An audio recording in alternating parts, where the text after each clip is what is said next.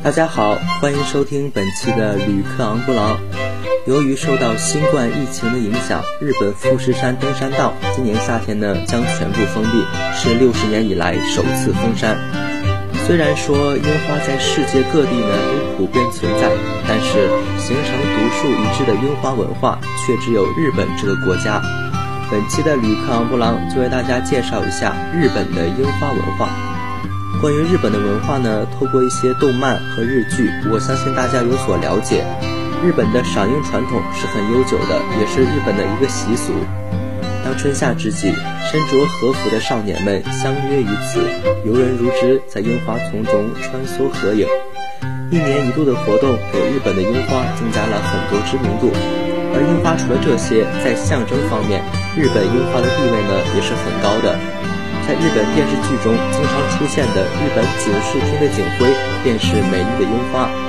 虽然不是淡粉色，但是仍作为日本的国花渗透在日本民众的日常生活中。在日常生活中最鲜明的便是那首叫做《樱花》的民歌。虽然歌词很短，但它的地位却是日本民族第一乐。而且现在这首歌也被录入了我国的小学音乐教材里。日本为什么能够将樱花文化传承至今还没有断绝呢？虽然古代传说很美好，说是一位仙女经过时留下的产物，而这位仙女的名字便是木花开耶姬。现在，她仍然有很多神社在日本国内供奉，每年有很多人去参拜。不过，现在人们更关注的是樱花的花语。樱花是爱情与希望的象征，代表着高雅、质朴、纯洁的爱情。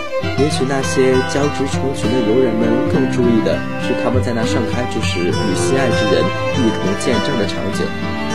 而至于为什么没有断绝，那也与樱花的特性有关。樱花绽放时呢，虽美丽动人，但是盛开时间却是很短。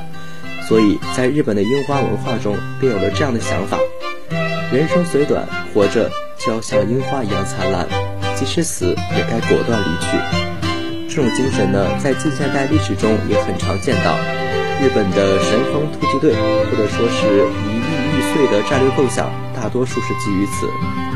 但在和平时期，是很好激励自己的人生信条。奋斗年华中，像樱花一样生活在自己的生命中，绽放我们自己的本色。这也许便是樱花一直在日本国内形成自己独特文化的原因。虽然因为新冠疫情，今年富士山樱花盛开不会再有游人观赏，但是当樱花盛开时，我们仍然可以抱有希望。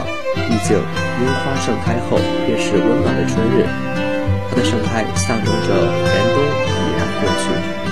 好了，本期的节目就先到这里，感谢聆听，我们下期再见。